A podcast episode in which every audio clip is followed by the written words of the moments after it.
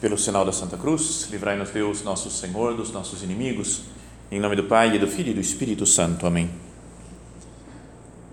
Meu Senhor e meu Deus, creio firmemente que estás aqui, que me vês, que me ouves. Adoro-te com profunda reverência. Peço-te perdão dos meus pecados e graça para fazer com fruto este tempo de oração. Minha Mãe Imaculada, são José, meu Pai e Senhor, meu anjo da guarda, intercedei por mim.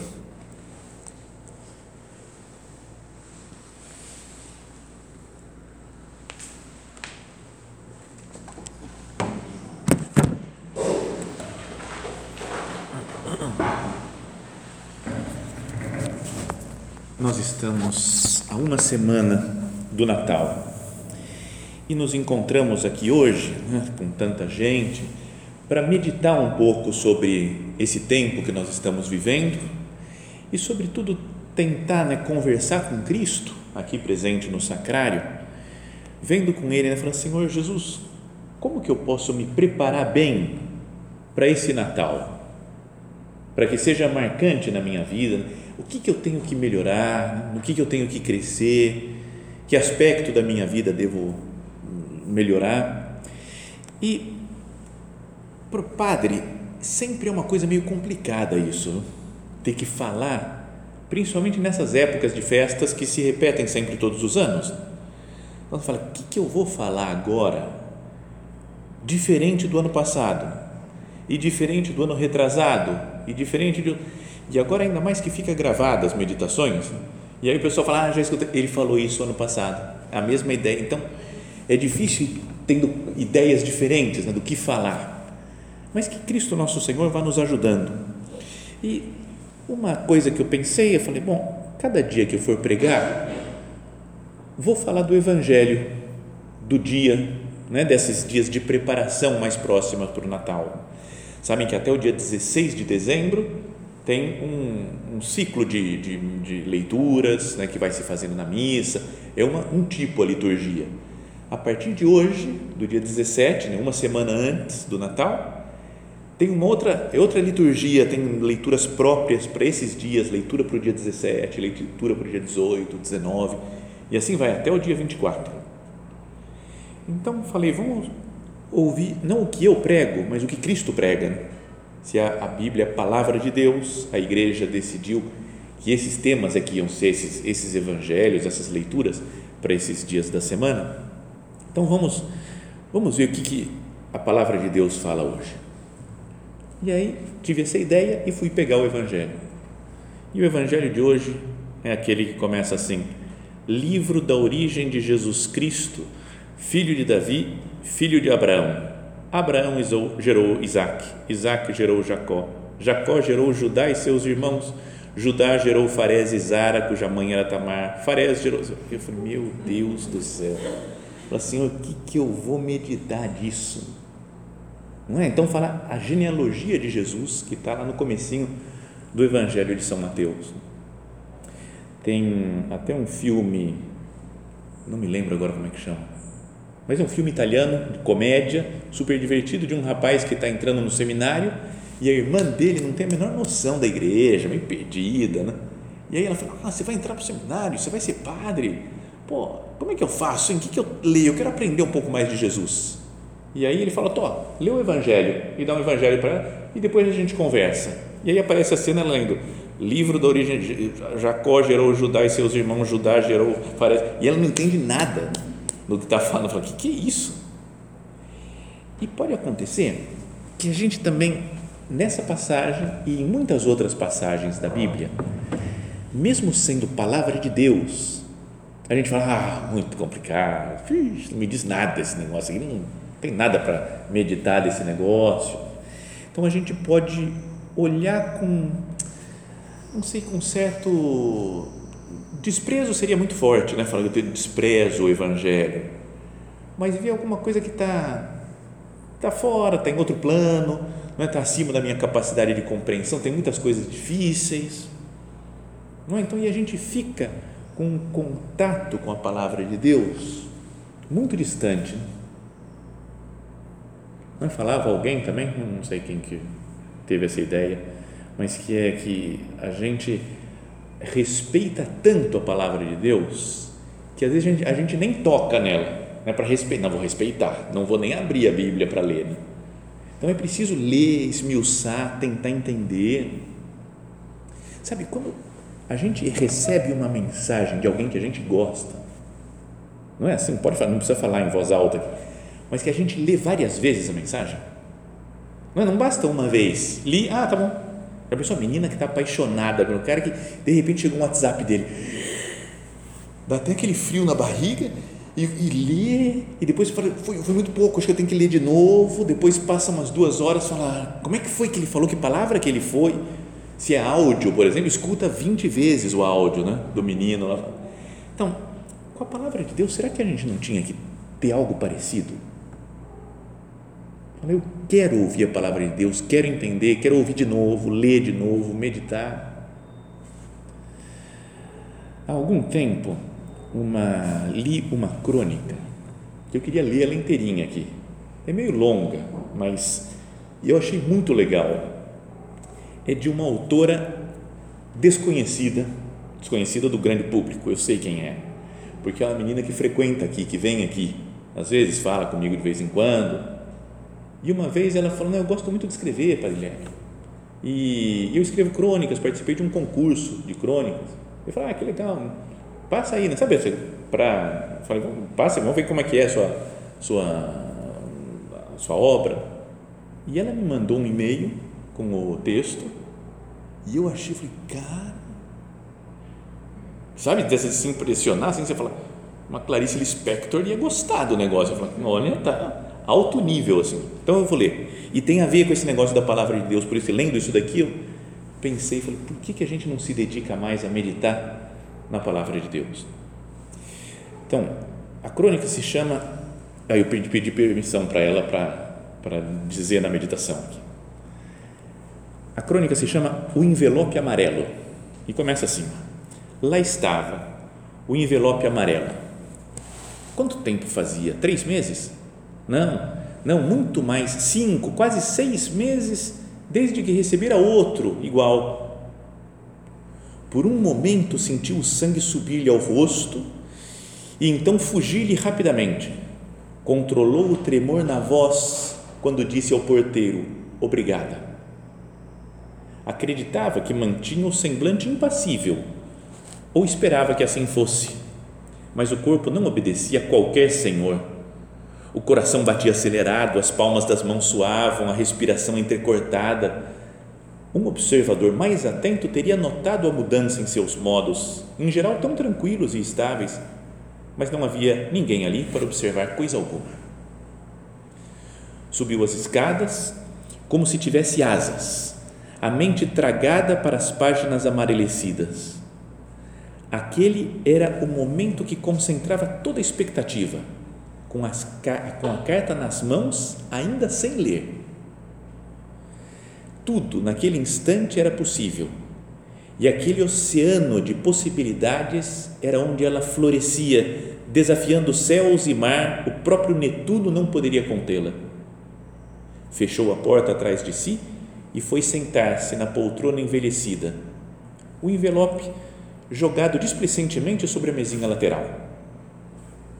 Olhou-o com um sorriso de soslaio. Poderia lê-lo a hora que quisesse, era seu encarou-o como se possuísse mais que um pedaço de papel. E de fato, não era isso o que ela possuía. Mais que uma coisa, era dona de uma ideia. Pegou a carta, brincando com ela nas mãos. Oh, como agradecia que fosse de papel.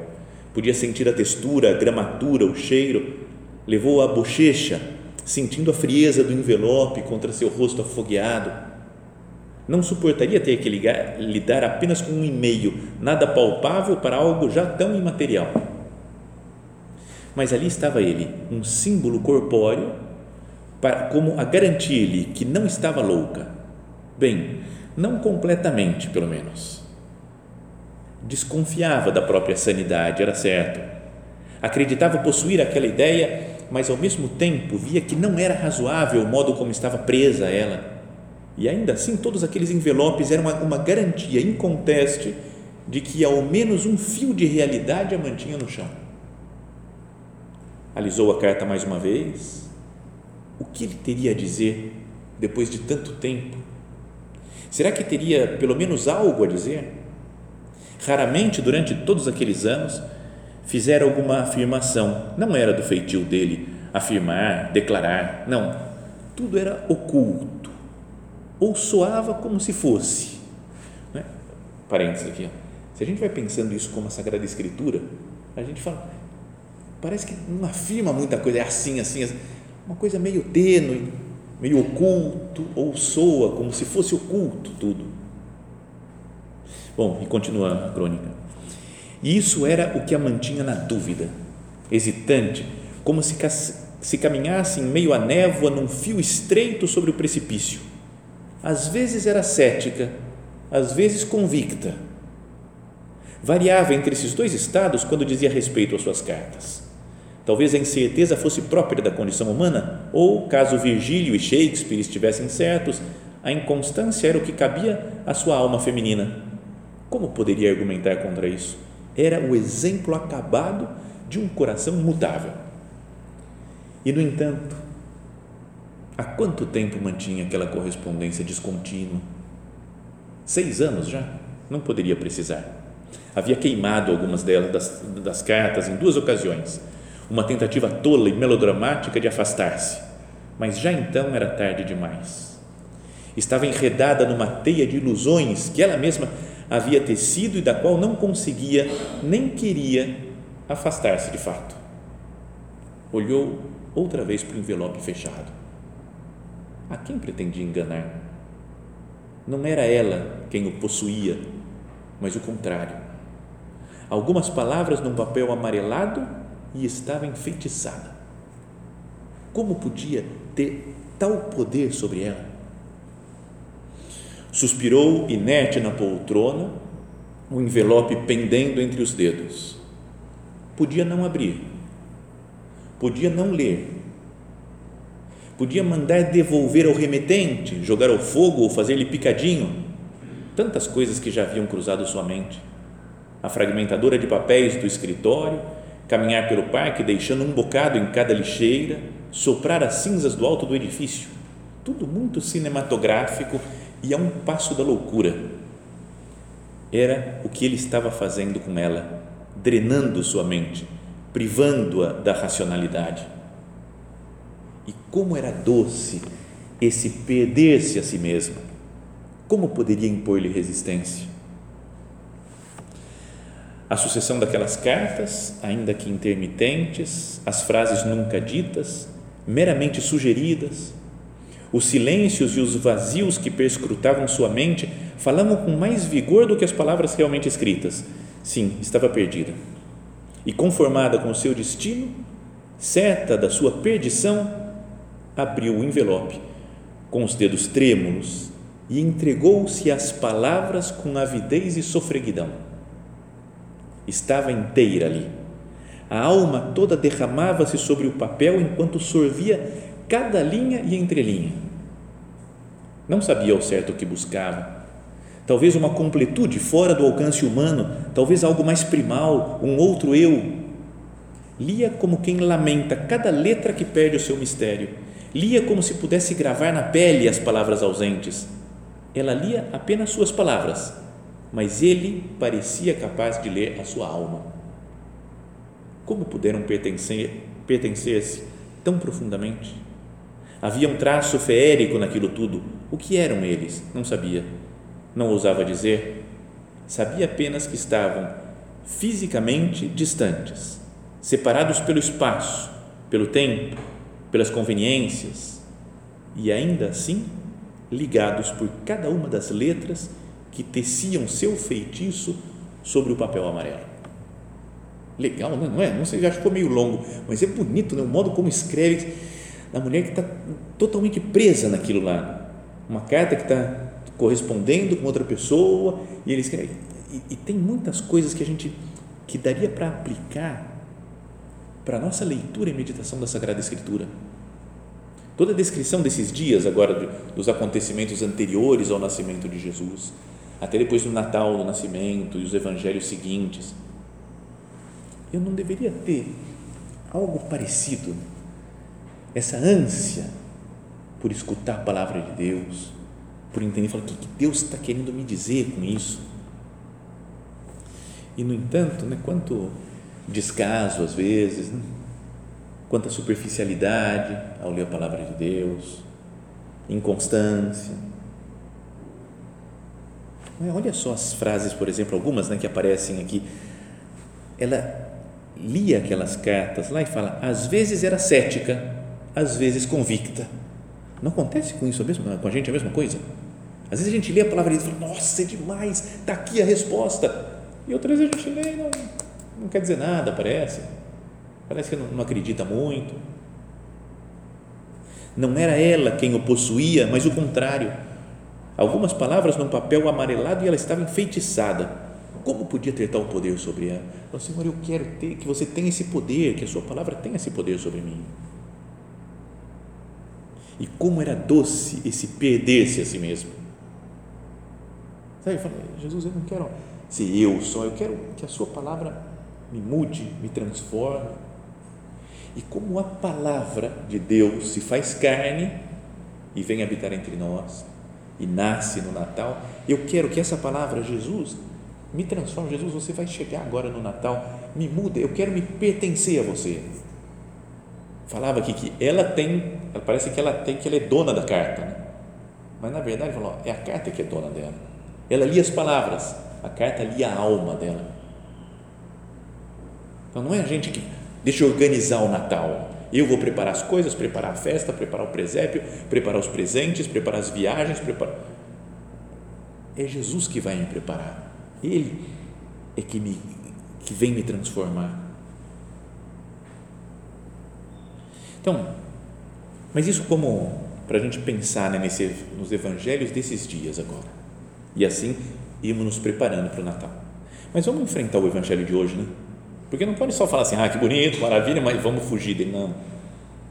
Então, Abraão gerou Isaac, Isaac gerou Jacó, Jacó gerou Judá e seus irmãos, Judá gerou Farés e Zara, cuja mãe era Tamar, Farés gerou Esrom, Esrom gerou Arã, Arã gerou Aminadab, Aminadab gerou Naasson, e assim por diante, não vou ler inteiro aqui porque é longo, mas acho que vale a pena de vez em quando parar e ler com calma, é a palavra de Deus isso, e tentar entender o que, que eu posso tirar para a minha vida dessas palavras da Sagrada Escritura, dessas concretas aqui. Então, alguém comentando essa passagem dizia assim: nos primeiros 17 versículos, né, que são de São Mateus, encontramos 46 pessoas cujas vidas se estendem por quase dois mil anos, desde Abraão, 1800, mais ou menos, 2000 antes de Cristo, até Jesus, perto de dois mil anos, e aparecem 46 nomes de pessoas. Todos eram ancestrais de Jesus. É? Se eles não tivessem casado, não tivessem tido filhos, não teria vindo por aquele caminho o Salvador, o Messias. E são pessoas que variam totalmente né, de a personalidade, o modo de ser, as obras que fez, a experiência, a maturidade espiritual. São muito diferentes. Alguns são super santos, né, podemos dizer, heróis da fé. Gente super importante, né? Abraão, Isaac, Jacó, esses três primeiros, depois Davi, Ruth, né? tudo gente boa mesmo, que fez suas coisas erradas, mas que gente muito boa mas tem outros que tinha uma reputação mais duvidosa, assim. A Rabi, por exemplo, que era uma prostituta. A Tamar, que se fez de prostituta para ter um filho com o sogro dela. Então, as coisas você fala, cara, que umas coisas meio ah, enroladas. Muitos eram super, gente super comum, que a gente nem sabe nada mais. Esrom, Aram, Naasson, Akim. Ninguém sabe. Não tem mais nenhuma outra passagem da Bíblia que eles aparecem. Outros foram maus mesmo, fizeram muitas coisas erradas, foram reis lá de Judá, de Israel, por exemplo, como Manassés, Abias, que era gente que prestou culto aos ídolos, gente que, que abandonou a fé praticamente, fez muito mal para o povo, outros foram assassinos. E Jesus vem através dessas pessoas, boas ou ruins, importantes ou normais, sem nenhum nada chamativo. Então essa é a primeira coisa que queria que nós pensássemos, que Deus faz a sua obra apesar das pessoas, contando com as virtudes, com os defeitos, mas Deus vai trabalhando na nossa alma, vai nos santificando, vai realizando as coisas. A gente vê no mundo, na igreja, não é? A gente pode ver que tem muita gente muito santa por aí e muita gente muito pecadora. E Deus vai fazendo a sua obra através dessas pessoas. Ele está acima disso. Vem o Salvador através dessas pessoas boas e pecadoras. Uma coisa interessante que muita gente comenta é que aparecem quatro mulheres nessa na lista dos da genealogia de Jesus. Em geral, como era um, uma, uma, coisa muito patriarcal, né, na, o povo judeu e aquela época ainda quando foi escrita a Sagrada Escritura, se falava só disso daqui. Abraão gerou Isaac, Isaac gerou Jacó. Então, por exemplo, fala que o Jacó teve 12 filhos, e todo mundo fala as 12 filhos, 12 tribos de Jacó, mas nem cita que ele teve filha também, né? porque era, era muito desprezada mesmo a mulher. Então chama a atenção que o Mateus colocou, né? São Mateus colocou quatro mulheres na genealogia. E essas mulheres, elas tinham, ou eram pecadoras, ou tinham feito alguma coisa errada, ou eram de fora do povo de Israel. Tamar, a primeira que aparece, falei já, né, era que teve era enganou o, o, o sogro Judá, né, porque ele, ela não teve filhos com os, os filhos do Judá, então ele mandou ela embora, então ela se escondeu, foi lá, fingiu que era uma prostituta e depois teve um filho, dois filhos, né, Fares e, e Zara, né, acho que são esses dois, com, com Judá. Depois a Raabe era uma prostituta que deixou o pessoal entrar na, na, na, em Jericó. Lembra quando toda a história de das muralhas de Jericó, de ficar girando lá em volta e cair as muralhas. Quem deu a dica para ela, para, para as pessoas, para o povo de Israel para entrar no, no, na terra prometida, foi a Raabe, que era uma prostituta e foi salva por ter ajudado os judeus. Depois Ruth, que era uma moabita, que era de outro povo, inimigo né, do povo judeu, e que acabou sendo avó, né, bisavó do, do rei Davi e a outra é a Betsabé, ainda que não apareça o nome dela, fala, né, Davi gerou Salomão daquela que tinha sido a mulher de Urias. Lembra toda a história do pecado de Davi, né? que cometeu adultério com essa Betsabé, mandou matar o Urias, marido dela. Então, olha só, né? Essa através dessas coisas, desses acontecimentos, Cristo nasce no presépio é? Tem muita gente que gosta de ver a árvore genealógica. Não é? E de ver e falar, nossa, esse daqui era parente de não sei quem, então não sei o que, a gente vai ver, nossa, será que tem alguém famoso na minha árvore genealógica? Meu pai, meu avô, bisavô, tataravô, a gente vai procurando. Então, sabe que tem um, um primo da minha avó, que já faleceu há muito tempo, mas que ele adorava esse negócio de árvore genealógica e fazia tudo no papel, né? não tinha computador, não tinha, então ele ia perguntando para um, para outro, fazia desenhando e um dia na casa da minha avó ele abriu um, um monte de papel dobrado, assim, ficou enorme no tapete todo e foi explicando tudo. Esse daqui é irmão desse, esse a história dele foi isso daqui. Super legal a explicação para saber os nossos ancestrais. E aí ele falou: então esse daqui, que era filho de Dom Pedro I, não sei o quê. Eu falei: nós somos parentes de Dom Pedro I? Ele falou: é, filho, o Brasil inteiro é, do jeito que aquele homem aprontou por aí, o Brasil inteiro era, é parente dele. Mas é legal saber coisas assim, né? E falar, pô, nossos antepassados, né? Quem que foram? Aí você pega os antepassados de Jesus. E tem gente boa, mas tem um monte de, de gente muito pecadora. Então, e Jesus vem e salva todo mundo. Todo mundo. Tem até uma outra genealogia no Evangelho, né? Lembra no Evangelho de São Lucas?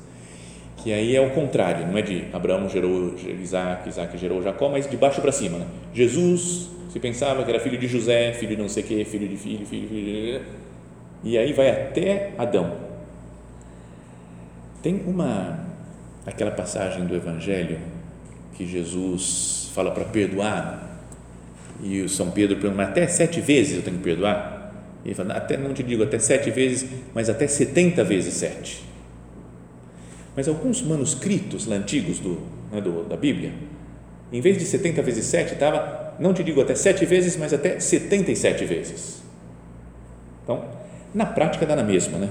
Não é que 70 vezes 7, 490 é mais do que qual das, qual das duas que Jesus falou? Tanto faz, né? Porque a ideia é perdoar sempre, perfeitamente. E aí vem um Santo Agostinho, tinha o texto que ele tinha, era esse que falava 77 vezes, e o homem teve a pachorra e a ideia de contar quantas pessoas tinha. Jesus era filho de José, que era filho de não sei o quê, filho de, filho de, filho de Adão, filho de Deus. Contou e dá 77 gerações. E aí ele falou: é que Jesus veio e perdoou todo mundo. Os 77 é uma ideia de ele vem para perdoar todo mundo. Ele fala: quantas vezes tem que perdoar? Sete vezes? Não, 70 vezes sete, 77 vezes. Perdoar sempre. Então, com isso, o que a gente pode tirar desse trecho do Evangelho para o nosso Natal? Primeiro, que Jesus veio, nasce no presépio, para perdoar cada um de nós. Qualquer que seja a sua história pessoal, qualquer história que eu tenha tido, pensa no passado, tudo que a gente já fez, qualquer pecado que eu tenha cometido, qualquer situação atual que eu esteja vivendo, qualquer temperamento que eu tenha, tudo. Fala, Jesus, você me perdoa tudo.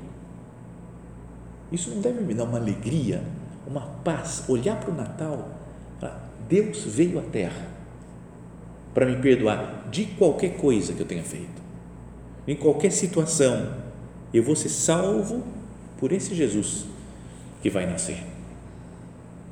Então, essa é a primeira lição que a gente podia tirar e meditar nesses dias até o Natal de paz, né, de alegria, de segurança, porque Cristo veio para me salvar de qualquer pecado, de qualquer condição que eu tenho.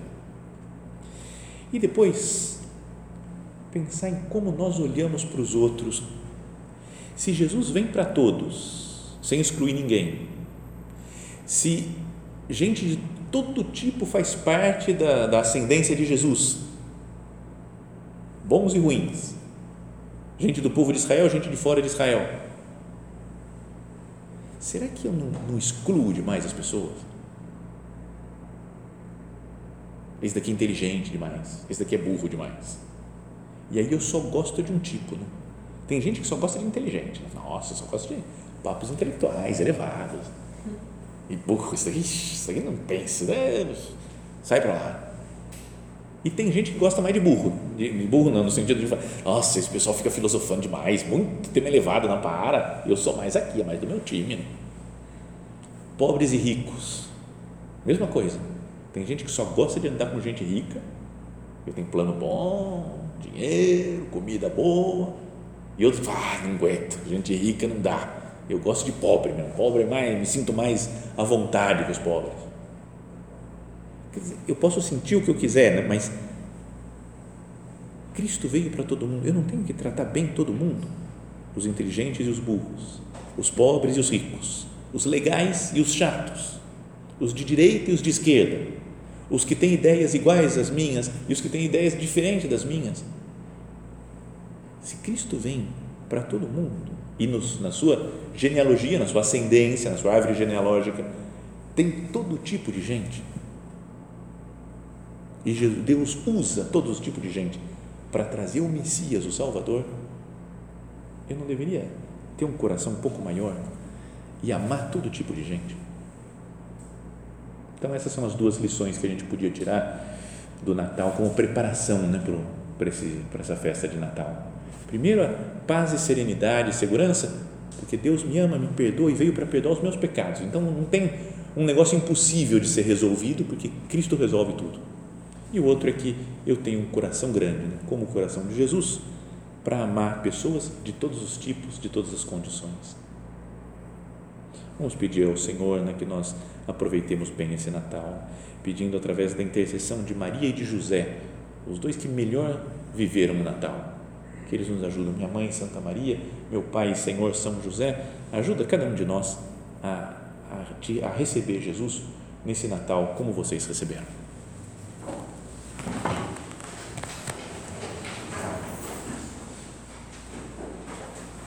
Dou-te graças, meu Deus, pelos bons propósitos, afetos e inspirações que me comunicaste nesta meditação. Peço-te ajuda para os pôr em prática. Minha Mãe Imaculada, São José, meu Pai e Senhor, meu anjo da guarda, intercedei por mim.